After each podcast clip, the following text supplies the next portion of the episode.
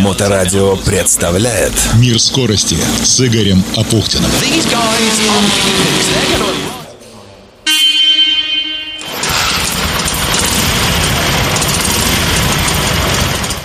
Ну что, узнали этот звук? Ну да, Харли. А этот? Конечно же, Формула-1. А этот? Возможно, уже для знатоков. Хотя можно догадаться по прерыванию звука, когда машина взлетает на трамплине, что это ралли. В данном случае это фордовский.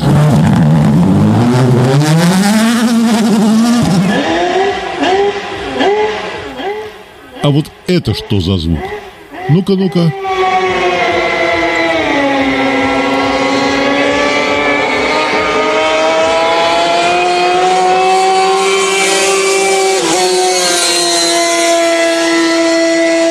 Легче, потому что я слышу не только звук, но и смотрю видео. Ладно, сдавайтесь. Это лодка с подвесным мотором класс О500. Какие движки 12 лет назад на этих тестах стояли на лодке Ласла Валентира, сказать точно не могу.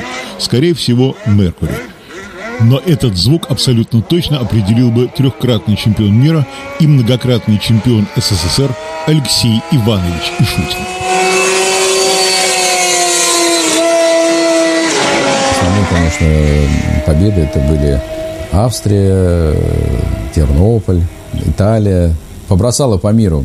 Поэтому много чего видел. И, так сказать, спасибо судьбе, что меня там, 12-летнего пацаненка, так сказать, в эту кашу погрузила. Были интересные времена, и мы много чего хорошего сделали. И для спорта, и для страны.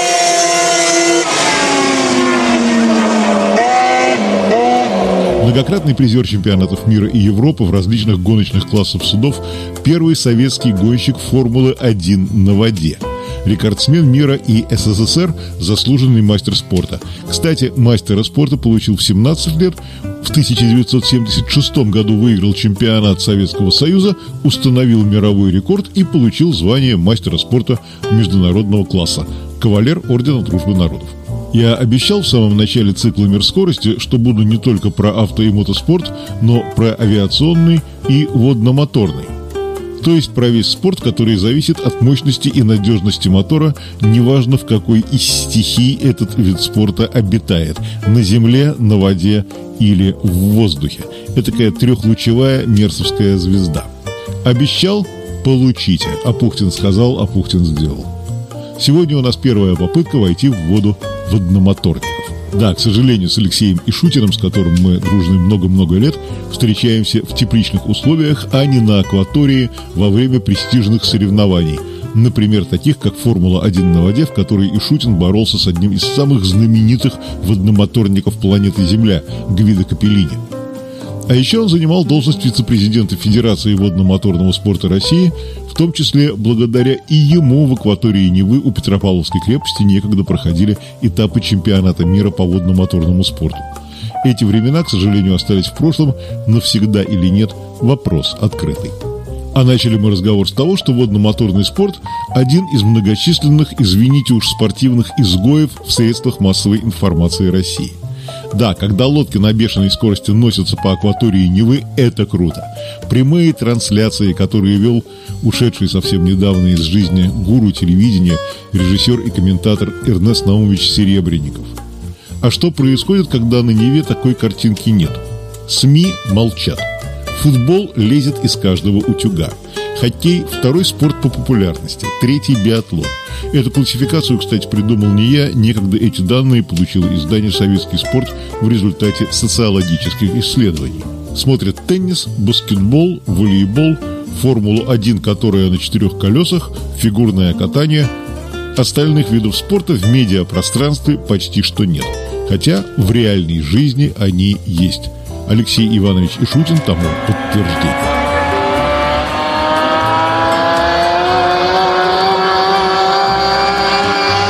Моим ростом метр шестьдесят четыре. Э, я же пробовал себя в разных э, видах спорта. Вы будете смеяться, но я играл когда был э, юношем, так сказать, маленьким, за сборную Островского района по волейболу, разыгрывающим. Ну, сейчас это действительно видно, что такие спортсмены тоже есть. Поэтому я занимался настольным теннисом. Ну, вот мои антропометрические данные не очень, так сказать, как-то корреспондировали с, с, с высокими достижениями других товарищей. Поэтому вот я перешел в этот вид спорта. Ну и когда призывался в армию, мне говорили, ну, пойдешь подводником. Ну, потому что ты маленький, тебе удобно будет между отсеками. Получилось так, что вот занимался спортом и большую школу прошел, э, служа три года в военно-морском флоте. Тоже э, очень, так сказать, хорошие воспоминания. Спорт и вот э, флот из меня сделали такого более закаленного человека, чем, чем моя бабушка. Ну и почему в итоге все-таки э, выбор оказался класс О500, если по-современному, С500, если по старому стилю? Ну, ты знаешь, я много классов поменял. В юноше гонялся на скутере, у нас такой был класс и юношеские скутера. Потом перешел на мотолодки, там тоже стал мастером спорта, выиграв, э, как ты, может быть, помнишь, э, приз э, журнала «Катера и яхты». Вот я его выиграл, даже получил приз «Мотор прибой». Ну, такой, так сказать, классный был. По тем временам же это, это же было престижно. Вот. Потом уже вырос, перешел в класс, в класс скутеров. Ну, потому что у нас был и другой вариант глиссера. Ну, глиссера там э, автомобильные моторы, а я немножко, так сказать, вот как-то душа меня не лежала вот к этим четырехтактным мотором. Там немножко другая... Более двухтактным. Да, да, двухтактным. Во-первых, э, я мог поднять его и повесить на, на транец. А уже четырехтактный особо не повесишь и не поднимешь. Вот, поэтому своя специфика, тем более у нас в клубе было много удивительных, талантливых людей, и вот как-то вот у меня так пошло, и э, я самый такой гоночный, но самый, так сказать, такой вот маломощный класс выбрал, 175. Я там выиграл чемпионат э, Советского Союза, установил рекорд Советского Союза. Потом перешел в 250, я там э, третье место занял, тоже очень хорошо, так сказать. А потом уже, ну, надо было как-то определяться, что дальше-то будет. Попытался вот гоняться в пятисотке, вот в классе 500. Первый, конечно, так сказать, опыт не очень удачный. Меня в Грозном переехали, сломали четыре ребра и дырка в легком. Ну, ничего, так сказать, заросло, и как-то вот этот класс прижился, потому что там нормальные люди-то, так сказать, долго не задерживались. Вот. Ну, я как-то вот там, так сказать, поработал. И в то время же при Советском Союзе у нас была такая организация ЦКД, э, ЦКТБ ДОСАВ, то есть Центральное э, техническое конструкторское бюро, в котором мы э, проектировали и изготавливали, там были производственные мощности, лодки, которые потом сами, так сказать, эксплуатировали, дорабатывали и так далее. И хочу сказать, что вот по тем временам, вот в 85 году я выиграл чемпионат мира на отечественной лодке с отечественным винтом, с отечественным гонщиком. Это было производство вообще-то военное? Не-не-не-не, это была, так сказать, это была система ДОСАВ. Э, там были, э, был завод «Патриот», э, так называемый, и они изготавливали картинги для детских спортивных школ, глиссера для спортивных обществ и на всю страну распространяли. Поэтому это были такие производственные мощности. Конструкторское бюро, оно было небольшое, на Фонтанке, в таком, так сказать, небольшом помещении мы строили ну, нас это все устраивало, и мы, мы с Андреем Берницыным, удивительный, э, так сказать, человек, царство небесное, к сожалению, он ушел от нас. А, я ему тогда говорил, Андрюха, когда мы возвращались там в час ночи, э, так сказать, после работы, я говорю, запомни это время, это будет самое счастливое время в нашей жизни. Ну, так оно и оказалось. Из чего строили лодки, корпуса? Потому что это сейчас мы уже говорим о композитных материалах, химия и производство давно ушли вперед. А вот в те времена э, что было в основе? В те времена основа была, это, конечно, авиационная фанера, потому что это был один из, так сказать, самых лучших материалов. Стеклоткани, потом уже пошел кевлар, углеволокно. Ну, понятно, кто где достанет. Помните поговорку «деньги делают все, а водка невозможная». Вот все, так сказать, новые наработки мы, конечно, применяли достаточно быстро, потому что Если это все идти по, по закону, через все согласующие инстанции, все уже уедут, а ты будешь только с этой бумагой сидеть около, так сказать, деревяшек. Поэтому мы все делали с колес, и, все получалось. Ну, потому что были талантливые ребята. Может, мы были не сильно казистые, так сказать, но с головой и, самое главное, с руками. Вот чего сейчас не хватает. Почему? Потому что можно купить, а там нельзя было купить, можно было только сделать. Ну, это как, наверное, в любом техническом виде спорта. Пока, пока ты не построишь свой мотор своими руками, пока ты не сделаешь свою подвеску своими руками из того, что есть, да, те же самые защиты Картера из э, материала, который шел на люди подводных лодок, ну, стратегический, да, стратегический материал. Нет. Ну, э, Игорь, я с тобой, так сказать, не совсем соглашусь, потому что у нас вот э, много талантливых спортсменов было из Прибалтики, а они шли немножко другим путем. Они приобретали. Они приобретали швейцарские винты, они приобретали там немецкие корпуса, такие там дани, что сказать. Ну, правда, здесь тоже поставляли, но они не очень были, так сказать, э, э хороши с точки зрения Э, ну вот, новых всех веяний. Э, ну, они шли этим путем, и у них это тоже получалось, э, тоже одно из направлений, и они молодцы. Так сказать, тот путь был значительно, так сказать, проще, потому что ну, у нас просто база значительно лучше была, потому что заводы сталелитейные у нас, вот, например, винты. Мы пошли, так сказать, на завод, не буду говорить какой, Э, через э, понятно как, и, так сказать, сделать из хорошей стали винт, который потом работает э, много лет, и, так сказать, Хотя и винты тоже устают. Вот у меня лежит дома винт трехлопастной, на котором я чемпионат мира выиграл, но он уже без одной лопасти. Вот, поэтому, так сказать, все устает в этом мире. А насколько Э, важно было успевать за этой гонкой технических вооружений, э, поскольку в любом техническом виде спорта техника идет вперед, и это гонка вооружений. Насколько вы успевали за ней? Хочу сказать, что если ты не будешь в курсе новых, так сказать, веяний, конечно, ты обречен на, на какие-то результаты такого среднего уровня. Но хочу сказать, что вот, вот, например, по нашему Советскому Союзу, когда я гонялся, Мотор, э, например, у Чермашенцева Игоря, так сказать, э, это из э, Ногинска такой гонщик был, ну, очень, так сказать, сильный гонщик. Он, кстати говоря, меня переехал.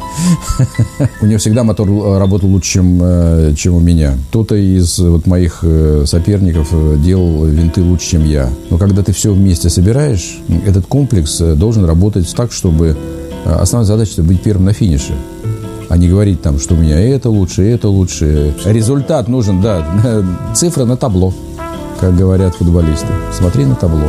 Вот, поэтому, когда ты вот этот комплекс сможешь собрать так, чтобы он выиграл, потому что у нас и трассы разные, и погодные условия разные, все разное. Я помню, мы гонялись на озере Севан, 2, 2000 метров над уровнем моря. То есть там моторы в разряженной атмосфере ну, ну, совершенно по-другому работают. И многие просто не смогли к этому при, приладиться. У меня был какой-то старенький винт, который, ну, как балалайка, бла-бла-бла. Я его поставил и выиграл. Ну, потому что, вот, так сказать, сработало чутье. Я понимал, что настройки двигателя там по топливу не надо менять. Надо просто дать ему э, немножко, так сказать, продышаться э, при помощи другого винта. И все, и, и все сработало. Поэтому тут надо чувствовать. Вот мотор, он живой. Его, если ты знаешь, если ты его чувствуешь, ну, ты должен его вот пальцем дотронься, и ты знаешь это место. Ну, настолько вот э, у нас были такие отношения со, своей техникой удивительные. Э, ну, не поверишь, я перед гонками, э, вот в Грозном, вот как сейчас помню, я сплю и вижу сон. Вот как на коптере, вот сейчас это современно. Тогда вообще об этих коптерах никто не говорил. Я смотрю на трассу сверху, я себя вижу, Чермашенцева, других, там, Жирова, так сказать, Серегу. И, и я отрабатываю, так сказать, варианты. Если я, например, первый стартую, один вариант. Если я второй стартую, я куда должен обойти, так сказать, наших коллег, потому что мы каждый знали, кто как гоняется, и у кого какие технические возможности у лодки, у мотора. И если ты этим воспользуешься, если ты э, будешь иметь э, вариант А, Б, С, тогда ты победишь. Но вот настолько была мотивация высокая, ну, я думаю, что у всех спортсменов, которые мечтают какие-то результаты получить, я думаю, что точно такая же мотивация. И везение. Ну, вот, вот смотрите, мы же видим футболистов, какие они фаталисты. Вот один дотрагивается до газона, другой там крестится, третий на одной ноге прыгает. Почему? Да потому что мяч в штангу и куда? Или в ворота, или за ворота. Ну, это вот боженька, так сказать, определяет уже. Ну, просто у них денег больше, зарплата, поэтому они такие фаталисты. Мы это немножко попроще. Мне повезло э, в жизни э, то, что я был первый э, советский гонщик, который гонялся на Формуле-1 на воде. Я прекрасно понимал, что это авантюра. Понятно, что без определенной базы, без определенного опыта Конечно, там в Формуле-1 э, сложно добиться хороших результатов. Но все равно обязательно надо эту дорогу было пройти. И там действительно ты должен знать, кто слева, кто справа. То, о чем я у себя в России, так сказать, изучал э, всех этих э, своих спортсменов и соперников, точно так же и, так сказать, Формуля-1. Там тоже у каждого свой стиль. Вот. Ну, например, Капеллини, там, одиннадцатикратный чемпион мира, его, да, его, так сказать, называли слон. Ну, потому что он так вот на прополу идет, и с ним надо определенную тактику. Ну, мне, конечно, сложно об этом было думать, потому что он-то уезжал сразу. Вот какая мысль пришла э, по мере того, как мы продвигались дальше в этом интервью с Алексеем Ивановичем Ишутиным. Э, напомню, троекратным чемпионом мира по водно-моторному спорту. Мы живем, конечно же, в трех стихиях. Земля ближе всего нам, и если мы говорим о технических видах спорта, это два колеса, три колеса, четыре колеса, ну, кто на чем ездит. Здесь все довольно понятно, хотя тоже очень опасно, и э, автогонки, э, мотогонки э, заканчиваются иногда и катастрофами для того или иного гонщика или экипажа. Воздушная среда – это вообще отдельная история – подъемная сила крыла, опора на газообразную среду. Это очень сложные физические законы. А есть некий промежуток между земной твердью и газообразностью воздуха. Это, наверное, все-таки твердая поверхность, особенно если э, на нее падаешь с приличной высоты или врезаешься в нее на большой скорости. И тем не менее постоянно зыбкая, переменчивая и тем не менее все-таки упругая и какими качествами должен обладать человек, чтобы управлять снарядом на огромной скорости, в общем, не самой в привычной для себя стихии. Ну, э, самое, так сказать, важное, я не знаю, э, в других видах спорта, хотя ну, нет легких видов спорта, э, так сказать, ну вот если примитивно рассуждать, так самый легкий вид спорта это парашютный. Шагнул туда и все, и лети. Ну, а, да. А ну, с тропами Ну, вот о чем и речь-то. Поэтому тут начинается, а это, а это, а это. Поэтому, что важно, э, у человека, так сказать, э, должны очень быть хорошие датчики, вот эти сенсорные, то есть вестибулярный аппарат. Э, хочу сказать, что вот когда я гонялся в Формуле 500, ну и на Формуле 1 тоже, там сидишь, и у тебя вот эти три точки, ноги, средняя часть и спина, ну, голова, спина, скорее всего, спина, потому что голова, она не, не в жестком, так сказать, э, контакте с, э, с лодкой. Вот этот угол и вот это, это как гироскоп. Ты, ты чувствуешь вот этим, так сказать, треугольником, как у тебя нос задирает, значит, ты должен реагировать. А нос опустил, ты должен отреагировать. Резкий поворот, э, ну, у меня был такой, так сказать, момент, что я просто отключился, а потом включился из-за перегрузок больших. То есть вот, вот эти вещи, они должны очень сильно работать. Ну и, конечно, не должно быть страха, потому что, э, ну вот, э, меня в простонародье, так сказать, наш спортсмен называли заслуженный больной Чечено-Ингушской ССР. Я там два раза в больнице лежал, один раз глазом, так сказать, вот как раз в твердую воду лицом вошел, и глаз, так сказать, повредил. А второй раз вот переехали меня. Много у нас спортсменов, которые после травм не могли преодолеть вот это от, от них даже это не зависело. То есть они волевые ребята, серьезные такие, но организм не работает. Вот э, отключаются эти датчики, и все. Это не, я тоже, так сказать, прошел это, это состояние. Тяжело, конечно, проходил, э, так сказать, но, но, но прошел, вот мне повезло. Я считаю, что вот э, человек должен быть абсолютно, так сказать, э, здоров, никаких излишеств с точки зрения там, курения, питья там, и, и так далее. Ну, вот я, например, перед соревнованиями готовился как? Э, я вообще, так сказать, никакого режима не было. То есть я психологически отдыхал. Потому что у нас вид спорта такой, это, это не штанга, это не бокс, где требуется физическая выносливость. Мы там, гонку нашла там максимум 10 минут. То есть, ну, тут нужно, чтобы голова работала все 10 минут. А, и до этого, так сказать, чтобы психологически, так сказать, э, ты был готов. Почему? Потому что э, гонка начинается даже не со старта, а с подготовки к старту потому что мы прогреваем моторы, у нас механики, так сказать, меняют свечи. Не дай бог что-то пойдет не так, и все. Или дернут не так. У нас даже вот эта веревочка, как мы называли, погонялка, узелок должен быть в одном месте только. Не в другом, а в одном. Потому что золотник стоит в одном месте, ты пшикаешь туда, топливо пролетает, а если золотник в другом месте, оно не пролетает. Все. И ты, так сказать, дерг, и, б, б, и ничего. Потом заведешь, конечно, но все уже уехали. Помнишь, как в мультфильме? Он принес елку, но было уже лето, и он отнес ее назад. Так и здесь. Но вот эта история с гироскопом, э, это очень интересная штука, поскольку действительно появляется некая трехмерность в ощущении. Горюш, э, вот э, я хочу сказать, что я закончил институт Лесговка. Хочу сказать, что там физиологию, так сказать, анатомию преподавали очень сильно. И я думаю, что, так сказать, это тоже очень сильно мне помогло в дальнейшей моей спортивной карьере, поэтому образование это, это же инструмент, а как ты им будешь пользоваться, это уже от тебя зависит. Поэтому хочу сказать, что вот институт Лезгов там много, много что, так сказать, полезного дал, а, потому что там преподавали я как раз на факультете организации. То есть вот организационные процессы в спорте очень важны. Ну, как говорят, что самый лучший экспромт – это тот, который подготовлен. Ну, естественно. Ну и, по крайней мере, ты знаешь, как тебе организм будет реагировать на ту или иную ситуацию. Конечно, конечно, конечно. Я, я, да, мы же, так сказать, э, с нами медики работали. Я помню, мы пили таракок. Ну, некоторые пузырьками пили. Я по инструкции ложкой чайной. Два пузырька перед обедом. В каком состоянии находится водномоторный спорт сегодня? Потому что э, перед открою маленький секрет, перед тем, как мы начали записывать интервью, мы поговорили за чашкой кофе на эту тему, и, э, в общем, пришли к выводу, что футбол знают все, хоккей знают почти все, э, биатлон почти-почти все. Дальше у нас идут игровые спор, виды спорта, баскетбол и волейбол.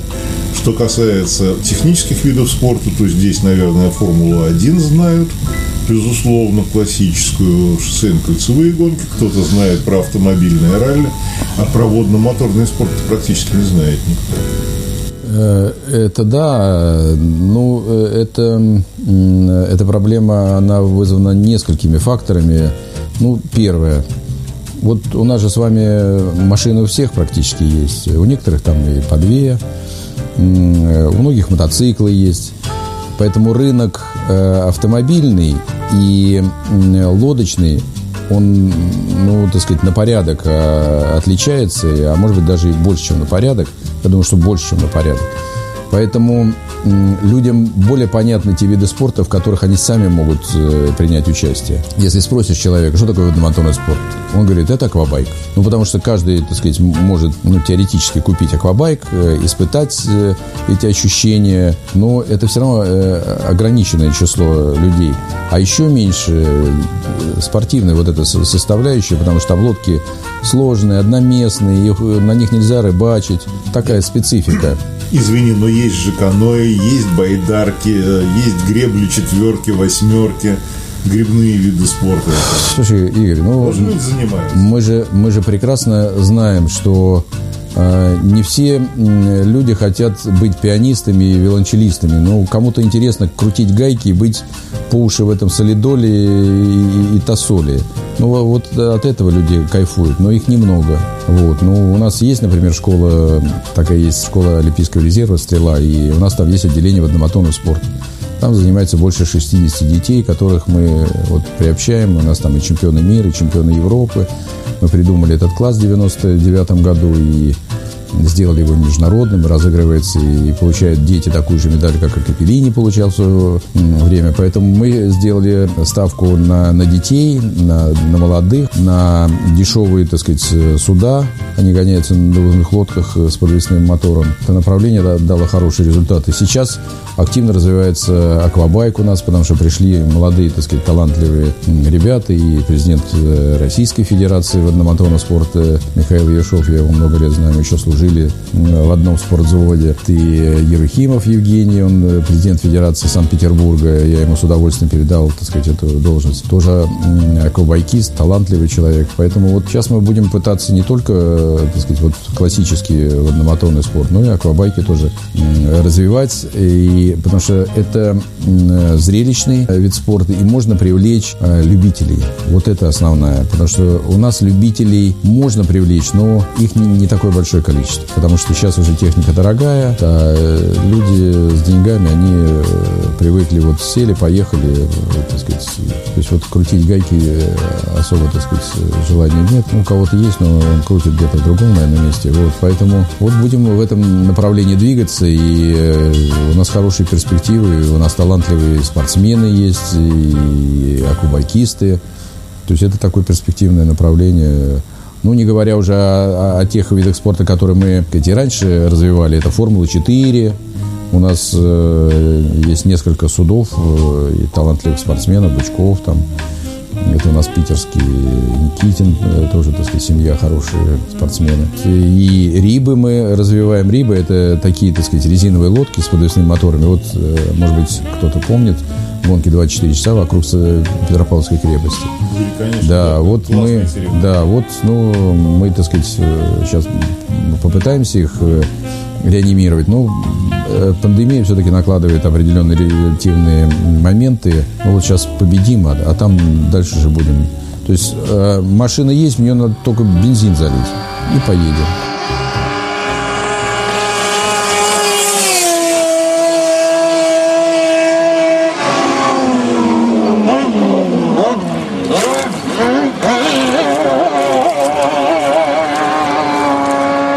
Ограничение времени в эфире существует и на нашей радиостанции. Поэтому полностью запись нашего разговора с трехкратным чемпионом мира по водномоторному спорту Алексеем Ишутиным слушайте на сайтах подкастов. Те, кого заинтересовала история с водно-моторным спортом, в поиске Яндекса набираете «Федерация водно-моторного спорта» и получаете ссылки на официальные сайты Федерации и России, и Санкт-Петербурга. Кто знает, может быть и ваш ребенок станет многократным чемпионом мира, как Алексей Ишутин. Это был «Мир скорости» на Моторадио онлайн с Игорем Апухтиным. Напоминаю, что каждый проект требует вашей поддержки – рекламной, спонсорской или просто благотворительной в виде донейшн. Условия размещения рекламно-информационного контента в эфире есть на нашем сайте. А через неделю я буду снова про автоспорт в Карелии, в Ляскеле. Это Питкеранский район. Очередной шестой этап Кубка России по ралли. Организатор Автомобильная Федерация Санкт-Петербурга и Ленинградской области. Честно говоря, не очень пока знаю, что там будет с интернетом и как э, удастся организовать пресс-центр, но в любом случае чего-нибудь да придумаем интересного. Ну что ж, до встречи и в Ляскеле, и в эфире на Моторадио Онлайн в программе «Мир скорости» с Игорем Апухтиным.